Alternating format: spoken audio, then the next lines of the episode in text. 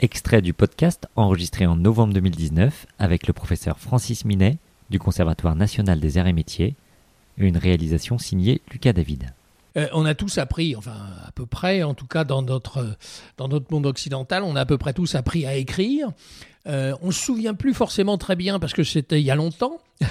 on commence vers 5-6 ans à peu près à apprendre à écrire, certains un peu plus tôt, d'autres un peu plus tard, mais enfin bon, et euh, quand on regarde le processus, c'est très intéressant parce qu'en fait, l'instituteur ou l'institutrice qui apprend aux enfants à écrire ne leur transmet pas l'écriture.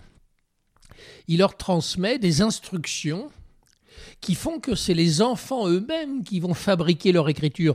Euh, on se souvient tous de ces quatre lignes, euh, là, un peu comme, euh, comme une portée de musique avec une ligne en moins, où on nous avait fait un petit bâton, et puis après un petit rond, etc.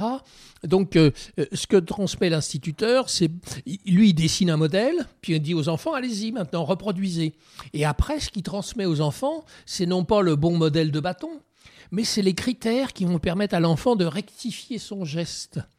Donc en fait, l'instituteur ou l'institutrice transmet des savoirs formalisés, en quelque sorte. Hein, euh, euh, c'est-à-dire, il est capable d'expliquer, ah bah, tu vois, ton bâton est de travers, ton rond il dépasse à la ligne en dessous, etc. Donc il va expliquer à l'enfant comment rectifier le geste. Mais c'est l'enfant qui fabrique son geste. Donc l'écriture s'apprend par l'expérience. Ça ne peut pas être autrement, mais elle se corrige grâce à la connaissance. Le sujet vous intéresse et vous souhaitez aller plus loin? Retrouvez l'intégralité de l'interview du professeur Minet sur intranet.croix-rouge.fr.